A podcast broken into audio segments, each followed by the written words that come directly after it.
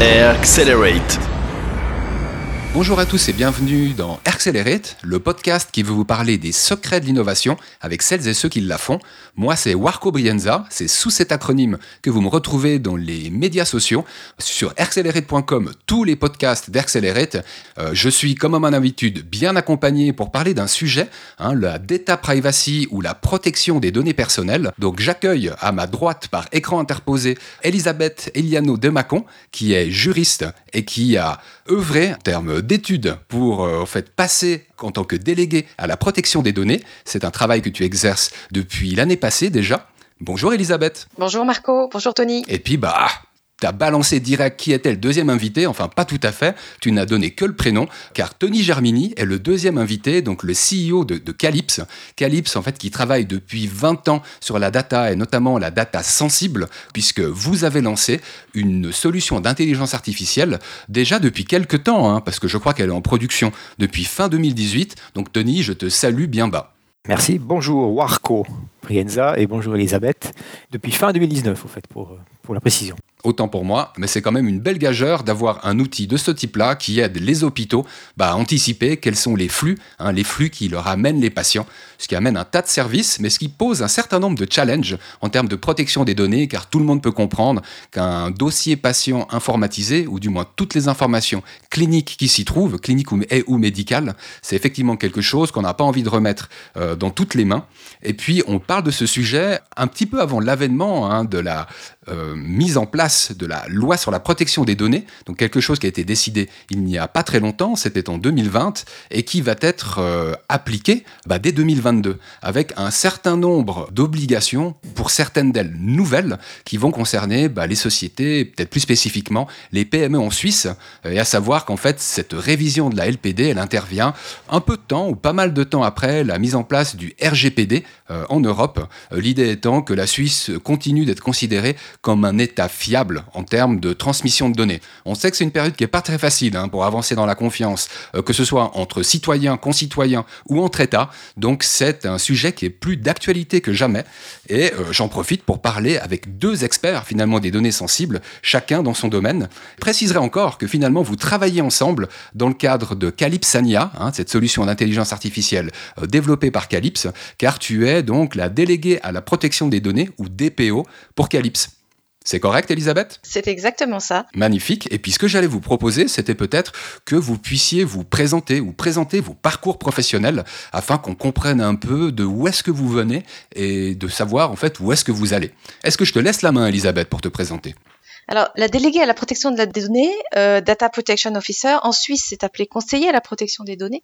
Et, euh, et donc, j'ai souhaité faire cette formation de déléguée à la protection des données parce que je suis dans une continuité de formation.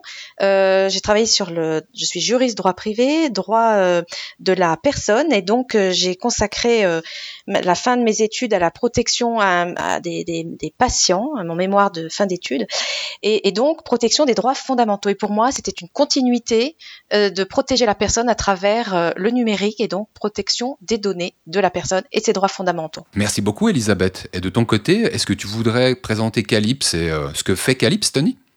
Calypse et moi-même, hein, moi je suis, en tout cas, les 9 dixièmes de ma vie professionnelle sont Calypse. Donc juste avant cette vie professionnelle calypsienne, si je puis dire, j'ai toujours été très attiré par euh, les éléments cartésiens, donc très à l'aise avec les chiffres, très à l'aise avec euh, l'administration, l'économie la finance. Et de suite à mes études d'informatique de, gestion, et après quelques transitions dans des grandes sociétés qui utilisaient déjà des données, donc j'ai attrapé le virus des données déjà dans des multinationales. Nous sommes retrouvés dans cette aventure de Calypse qui fête 20 ans cette année.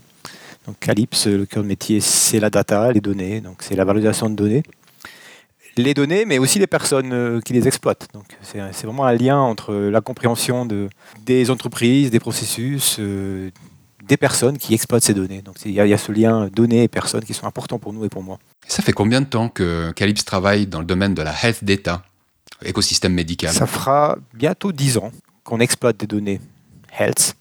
Nous avons commencé, comme dans tous les secteurs, à exploiter des données euh, à dimension financière, hein, à des fins de, de gestion financière, d'optimisation. Et euh, depuis 4 ans, nous sommes plongés dans la donnée et nous les exploitons avec euh, des techniques de deep learning. comme tu l'as cité, pour, pour anticiper des flux afin d'une meilleure prise en charge des patients. Mhm. Merci Tony. J'allais commencer avec les basics. Hein.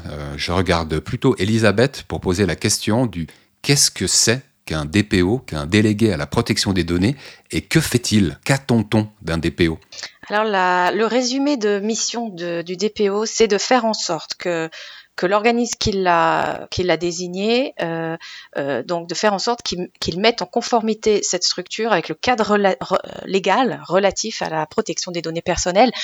En gros, euh, dans les grandes lignes, il faut veiller à ce que l'informatique soit toujours au service du, citoyen et non pas l'inverse service de la personne. Et le citoyen, ça peut être l'internaute qui n'a pas encore acheté, ça peut être le client, ça peut être le citoyen. Exactement. On est d'accord. Exactement. L'usager, le client, le citoyen. Donc ces grandes missions, c'est donc veiller au respect du cadre légal. Et donc on a un cadre légal national. On vient de voir qu'il le 25 septembre, on a eu la, le, le, vote de la nouvelle loi fédérale sur la protection des données. La Constitution cite déjà, la Constitution fédérale cite la protection des données euh, dans son article 13, euh, le règlement européen euh, sur la protection des données pour les entreprises qui sont concernées par cette application euh, a, cette mission de, de, de, de, protéger la donnée personnelle. Et puis la Suisse a comme objectif de euh, ratifier, grâce à sa, à sa, nouvelle loi, elle va pouvoir le faire, la Convention 108 modernisée du Conseil de l'Europe qui euh, vise euh, à non seulement euh, la protection de, ces données, mais leur circulation. Donc ça, c'est le... Pardon. Je t'en prie, je t'en prie, vas-y. C'est le premier aspect. Mm-hmm. Et le deuxième aspect, c'est de sensibiliser à la fois l'entreprise, les collaborateurs, la direction, d'informer la direction des non-conformités, de modifier les processus pour, euh, euh, pouvoir rendre compte aux autorités de, contrôle, préposées fédérales, pouvoir leur rendre compte de cette conformité, euh, d'assurer une médiation avec les personnes concernées par la protection euh, de, de, leurs données, par le traitement de leurs données, et puis euh, une sensibilisation aussi des, sous-traitants, des collaborateurs extérieurs qui travaillent avec euh, l'entreprise qui a désigné, l'organisme qui a désigné le, le DPO. On n'a pas peur des questions bêtes à, à accélérer, donc c'est pour ça que je vais oser poser cette question. Peut-être que je grille les étapes, mais j'aimerais te demander qu'est-ce que c'est qu'une donnée personnelle finalement? La donnée personnelle, c'est une information qui identifie de manière directe ou indirecte une personne. Et elle peut être euh, simple, entre guillemets, ou sensible, euh, parce qu'elle elle peut provoquer une atteinte à des droits ou des libertés fondamentales euh, si elle est diffusée, si elle est interceptée ou effacée. Tu aurais un exemple de données simples versus données sensibles n'importe laquelle, hein, juste qu'on arrive à, peut-être mieux cerner à travers des exemples l'une et l'autre. Ce que je suis en train de faire, ma voix. C'est une donnée sensible? C'est une donnée personnelle. Non, c'est une donnée personnelle. Mhm. Une donnée sensible, ça peut être une donnée euh, d'appartenance syndicale ou politique, euh, une donnée euh, de santé. ce sont des données sensibles qu'il faut mhm. ménager, protéger et traiter avec beaucoup de prudence. Alors merci pour ces exemples. Et peut-être ma dernière question avant que je me retourne du côté du, de l'expert en données qui est Tony. Euh, je me demandais en fait finalement quand est-ce que cette nouvelle LPD euh, elle rentrera en vigueur? Parce que j'ai vu plusieurs infos sur internet. Il y en a certains qui parlent de fin 2021 mais ça c'était euh, dans des articles de 2020 il y en a qui parlent de début 2022 et puis il y en a d'autres qui parlent enfin de deuxième semestre 2022 toi ta version à toi elle te dit quoi? Alors tout dépend en fait de l'état de rédaction des ordonnances d'exécution de cette loi et très probablement, euh, cette euh, entrée en vigueur sera début du semestre 2022, donc un petit peu de retard. D'un autre côté, euh, plus cette ordonnance est travaillée et, plus les, entreprises auront des, précisions concrètes quant à l'application de cette nouvelle réglementation. Très bien. Euh, là, je vais m'orienter côté business, euh, Tony, parce que je sais que tu as un lien euh, direct avec le marché. Et en plus, on parle du marché suisse, hein, que ce soit roman ou alémanique, mais on parle également du marché européen. Et bien justement, je me suis demandé si finalement tu avais vu des, différences de réaction, par exemple dans l'écosystème médical, hein, parce que je sais que tu le travailles, par exemple en Suisse et en France. Est-ce que tu as vu, en termes de données sensibles, de données personnelles, des différences de réaction dans les échanges que tu as avec tes clients de l'écosystème médical, côté français versus côté suisse, pour prendre cet exemple-là?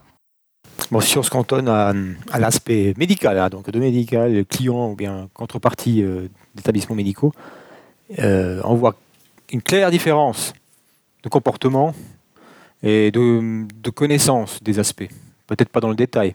Quelque part, je, je ressens notre contrepartie française beaucoup plus à l'aise avec le thème, plus à l'aise ou peut-être mieux équipée en termes d'organisation, avec euh, déjà peut-être euh, des informations internes, des DPO qui ont déjà pris ce thème en charge. Donc euh, globalement, beaucoup mieux préparé.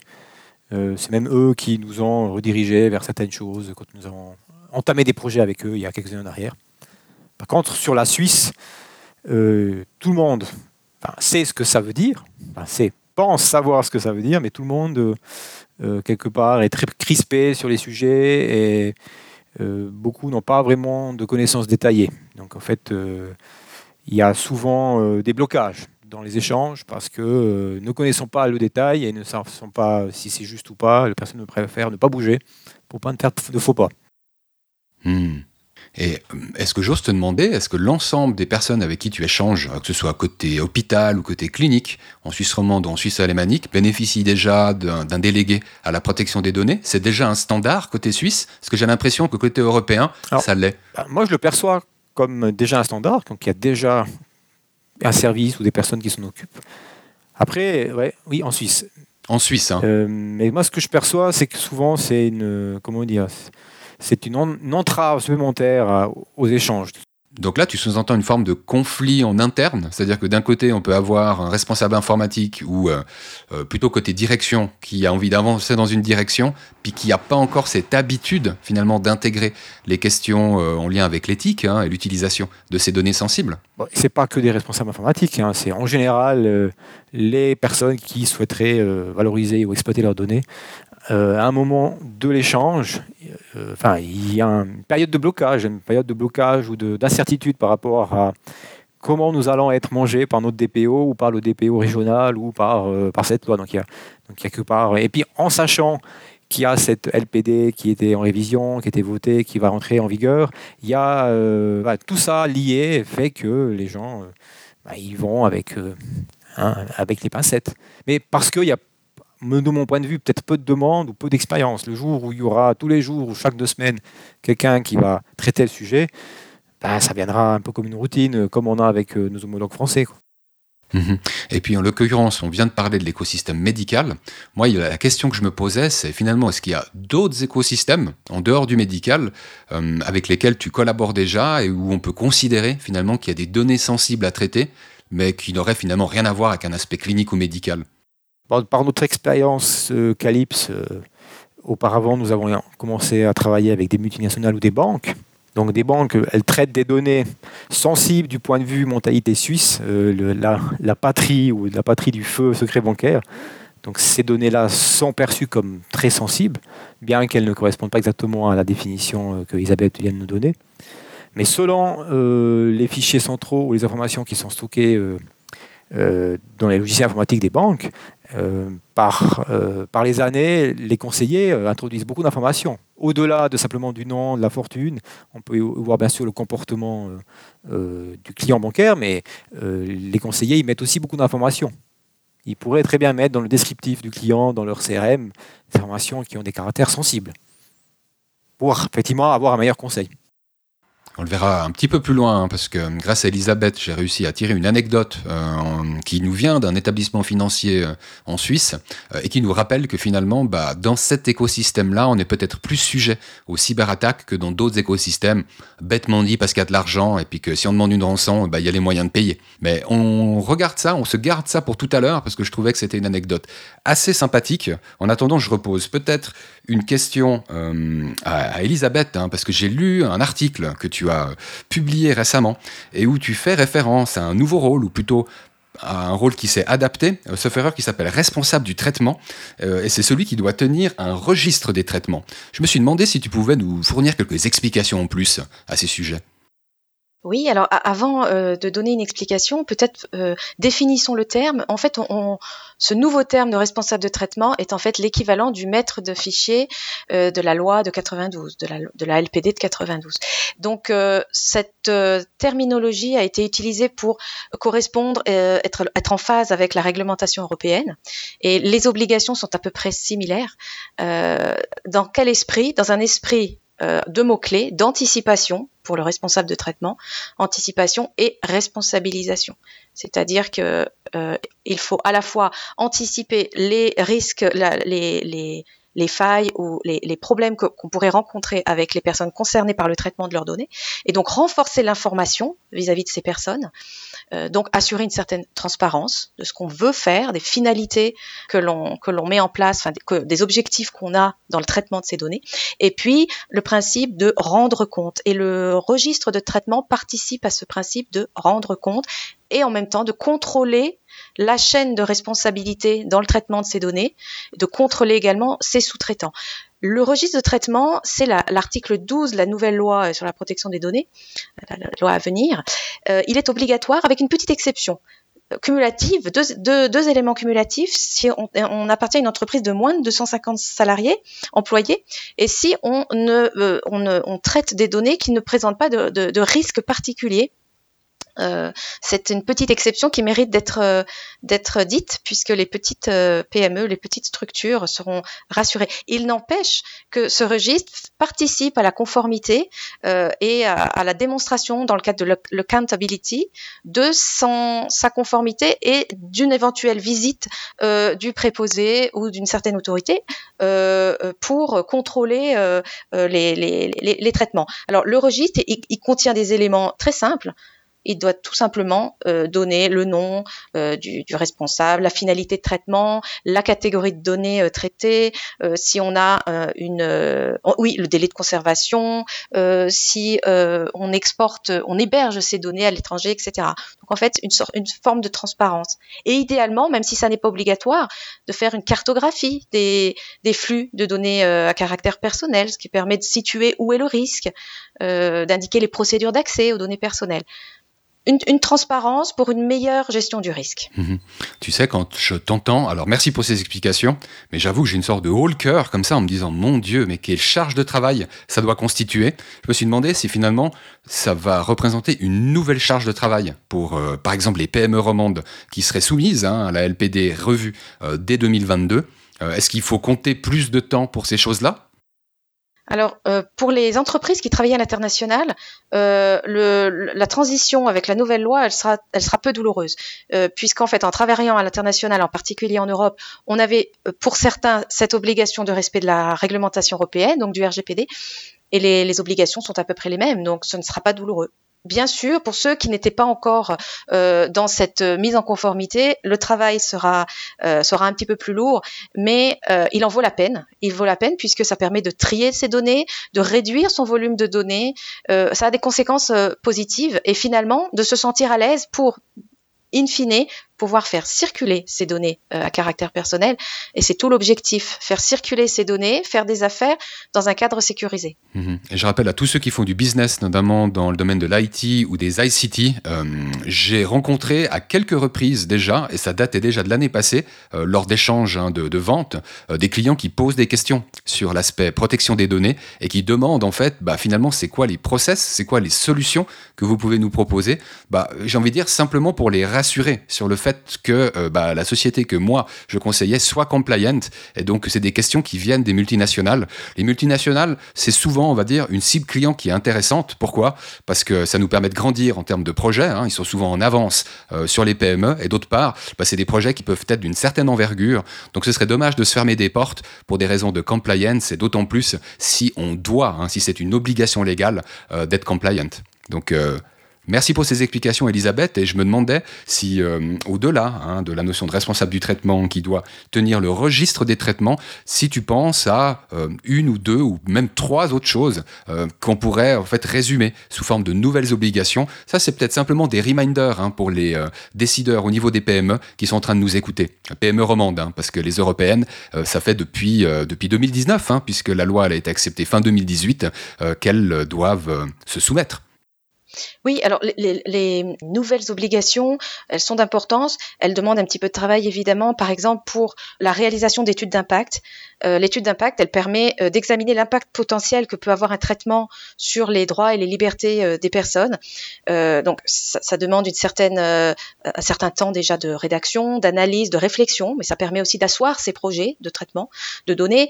L'information importante, c'est, l'obligation importante, c'est également l'annonce des failles de sécurité qui doivent se faire auprès, dans certains cas, du préposé, auprès des personnes concernées selon la nature de la donnée qui a été euh, euh, violée, euh, parce qu'il y a un objectif de protection de, cette, de, ces personnes. Et puis on a aussi une obligation, le renforcement de l'information, j'en ai parlé tout à l'heure, mais on, renforce l'information des personnes euh, dont on collecte les, données.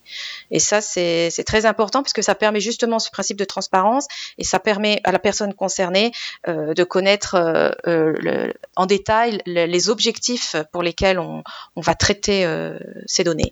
Et puis, un élément que je trouve important pour toute structure, c'est l'obligation pour un sous-traitant de demander l'autorisation à son responsable de au responsable de traitement pour prendre lui-même un sous-traitant, donc un sous-sous-traitant du responsable de traitement. C'est une obligation d'obtenir l'autorisation du responsable de traitement. Et ça a son importance dans la chaîne de responsabilité. Chaque maillon a sa propre responsabilité, mais le responsable de traitement chapote, décide et contrôle l'ensemble. Je crois que c'était également un des objectifs hein, de cette révision, c'était vraiment de préciser euh, la responsabilité, les responsabilités de chacun. Et puis, bah, avec ce que tu dis, ça détaille quand même euh, à un niveau plus significatif. Euh, J'avais peut-être envie de me retourner maintenant vers Tony, mais finalement, je vais, je vais avoir un œil sur chacun de vous parce que j'étais curieux de voir le point de vue légal versus le point de vue développeur sur deux notions assez importantes dans le cadre de cette révision, la LPD, parce que elle participe à la solution hein, pour être euh, finalement compliant et respecter ce nouveau cadre légal. Ces deux notions, c'est celle de privacy by default et de privacy by design, euh, donc euh, des principes dont on peut tenir compte hein, au développement d'une solution applicative. Est-ce que vous pourriez me dire comment vous percevez, qu'est-ce qu'on entend finalement par privacy by default, privacy by design, soit d'un point de vue développement, soit d'un point de vue légal? Alors d'un point de vue juridique, d'un point de vue de dé, enfin, d'une définition, donc déjà c'est l'article 7 de la nouvelle loi, euh, mais ça n'est pas seulement l'article 7, c'est aussi une obligation du RGPD, une obligation de la Convention 108 euh, du Conseil de l'Europe. Euh, c'est un principe de base et qui en fait s'explique, c'est pour le privacy by design de prendre euh, en compte le, la protection de la personne, la protection de la vie privée à la conception de chaque projet ou de chaque outil. Donc c'est le prendre en compte et, et, mesurer les impacts de ce projet sur la vie privée en amont du projet. Et le privacy uh, by default, c'est d'assurer le plus haut degré de protection de la vie privée et des données euh, personnelles et donc de la personne. Euh, les, deux cumulés permettent de minimiser euh, euh les risques euh, quant aux atteintes à ces, à ces données, aux droits et libertés fondamentaux.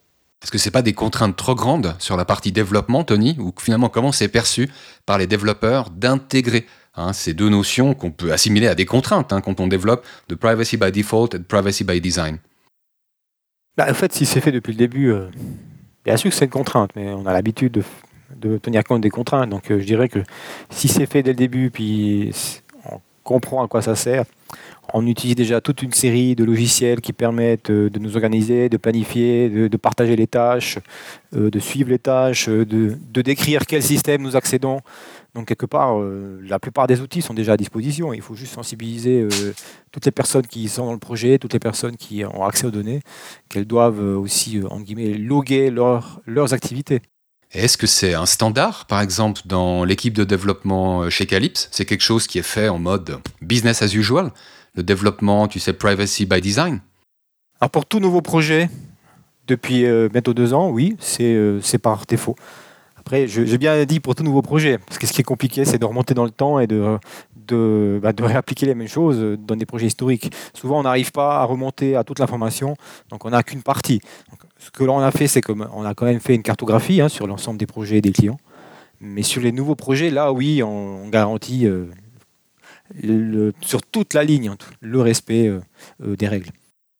Alors là, on vient à la petite question sympa que je vous avais promise, hein, l'anecdote. Alors ça concerne la Poste suisse hein, pour euh, l'établissement euh, financier. Enfin, c'est pas qu'un établissement financier, mais c'en est un et plutôt significatif au niveau national. Et puis, bah, c'est un communiqué. Hein, euh, c'est dans le, c'est sur le web qu'on a trouvé ce communiqué qui concerne un un programme de bug bounty. Donc c'est dire si la poste suisse euh, prend la question de la protection des données et des cyberattaques au sérieux, hein, puisqu'après avoir lancé un premier round avec ce qu'on appelle des hackers white hat, hein, donc euh, des hackers gentils qui sont venus tester euh, les systèmes d'information de la poste pour voir quelles étaient les failles qu'on pouvait trouver, eh ben ils ont décidé d'ouvrir ça à tout le public. Hein, et puis moi, ça m'a fait penser à ces affiches euh, de films de cow-boy où on voit un wanted hein, euh, qui est posé sur un arbre. L'idée, c'est que bah, celui qui arrive à trouver la faille peut gagner jusqu'à 10 000 francs suisses. C'est pas loin de 10 000 euros quand même, un petit peu moins. Euh, je me suis demandé si vous avez des réactions par rapport à cette anecdote, Elisabeth ou Tony. Donc, de mon côté, je vais voir les choses sous l'angle sociétal. J'ai une réaction, c'est de, de, me dire que finalement, la, la protection euh, de la personne et la protection de ses données, la sécurité informatique, c'est vraiment l'affaire de tous. Et la Poste suisse l'a bien compris et elle utilise la société civile et ses chevaliers blancs des temps modernes pour protéger la veuve et l'orphelin et pour permettre d'améliorer quelque chose qui a son importance puisque c'est un outil de démocratie un outil d'expression de la démocratie et du, et du vote. Donc, euh, je, trouve que c'est un, bel exemple de, de, de, protection et un bon exemple d'implication et de responsabilisation euh, sociétale. Mhm. Je me suis demandé, Tony, hein, parce que je sais que euh, Calypse a, quelques, plusieurs clients du domaine bancaire. Et est-ce que toi, tu en aurais des clients qui serait cap de faire un programme comme celui-là? Parce que j'ai l'impression que ça reste assez discret, hein, le monde de la banque, d'une manière générale, ou des institutions financières. Bah, disons que je dis pas que c'est commun, mais ça se fait régulièrement. Il y a des sociétés qui sont, qui sont spécialisées justement dans ce genre de prestations, donc euh, ça se fait régulièrement. On a un lien avec euh, la sécurité informatique, hein. donc un lien aussi avec la sécurité d'accès. Euh, au réseau d'une société, que ce soit sur un réseau interne ou via un réseau dans le cloud. Donc il y, a des sociétés qui offrent ces services. C'est assez courant business as usual. Euh, en tout cas, merci pour euh, le feedback que vous m'avez donné sur cette anecdote. Anecdote qui se trouvera dans les notes d'émission. Hein. N'hésitez pas à cliquer, c'est un article euh, au demeurant très très sympa. On arrive au terme de cette émission. je tenais à vous remercier déjà hein, pour la transparence des informations données. Un grand merci Elisabeth. Et puis, bah, je voulais aussi te remercier Tony pour avoir partagé peut-être un point de vue un peu plus business hein, en parallèle du, du, du, point de vue juridique que nous a communiqué Elisabeth. J'avais une dernière info à vous balancer. Elle est presque en mode inspiration parce que je crois que c'est vraiment un gros thème qu'on a avec la protection des données, la révision de la LPD, qui va toucher bah, beaucoup de sociétés en, Suisse, hein, et en Suisse romande notamment. Et puis, bah, c'est quelque chose dont euh, je crois qu'Elisabeth va reparler un petit peu plus tard dans l'année, car l'association La Data, hein, celle qui a été euh, confondée par euh, Calypse et Business et Décision, bah, remet le couvert hein, après après un premier événement qui a eu lieu au Biopôle Lausanne en 2020, hein, donc l'année passée en septembre, eh ben, retour en septembre 2021, ce sera le 23 septembre 2021 que le fameux event Faire face aux données euh, face à l'incertain, ah non, c'est les données face à l'incertain. Je raconte plein de bêtises aujourd'hui. Et puis, euh, bah, Elisabeth qui aura son moment hein, pour venir on stage et pouvoir présenter finalement euh, bah, les points sur lesquels les décideurs de PME devront se préparer. Donc, vous aurez une répétition générale quelques mois avant 2022 et à mon avis, il faut pas la rater. Il y aura plus d'informations sur le site de la data, donc c'est www.ladata-romandie.ch. Et puis, bah, n'hésitez pas à vous inscrire parce que c'est gratuit. Hein, donc sur invitation, mais c'est gratuit. Messieurs, dames, est-ce qu'on a oublié de dire quelque chose? Est-ce que vous souhaitiez ajouter quelque chose? On a peut-être oublié beaucoup de choses, mais on sera avec grand plaisir de réaborder tous ces points à une prochaine occasion et j'avais grand plaisir à discuter de ça avec vous. Ah ben ça c'est chouette. Et puis toi Tony? C'était juste un aperçu de tout ce qu'on peut discuter sur ces thèmes. Donc euh, effectivement, de toutes les galères, non pas toutes les galères, mais de toutes les, toutes les petites anecdotes. Donc euh, le mieux, c'est d'échanger de vive voix, donc on se réjouit euh, de pouvoir le faire euh, en automne. Mais alors, le plaisir sera partagé. Et puis ceux qui brûleraient d'impatience hein, d'entrer en contact avec Elisabeth Iliano de Macon, Tony Germini, bah, vous avez tous les deux une page sur LinkedIn. On mentionnera ces euh, deux pages LinkedIn sur les notes d'émission. Et puis, bah, comme ça, vous saurez à qui vous avez affaire, même avant le 23 septembre. Et puis pour tous ceux qui auraient envie de réécouter un podcast euh, sur un sujet innovant, bah, il y a quand même 38 épisodes d'Accelerate avant celui-ci qui sont disponibles sur accelerate.com. Ceux qui voudraient partager des infos ou des impressions, on adore euh, ces podcasts, on déteste ces podcasts. N'oubliez pas le parce que, parce que nous on aime beaucoup les critiques, hein, mais quand elles sont constructives. Et puis ça, vous pouvez me les faire directement sur mon handle Warco Brienza.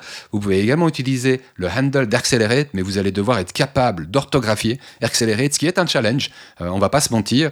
Et puis nous, en attendant, on a prévu euh, deux autres épisodes euh, sur des sujets passionnants. Il y en a un des deux qui sera conduit par, avec Business et Décision, ce sera plutôt à la rentrée, tandis que l'autre, eh ben, ce sera un sujet vente. Hein. On va parler CRM avec Pulse.digital.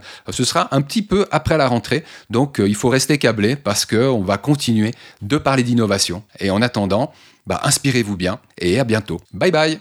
Au revoir tout le monde. Bye.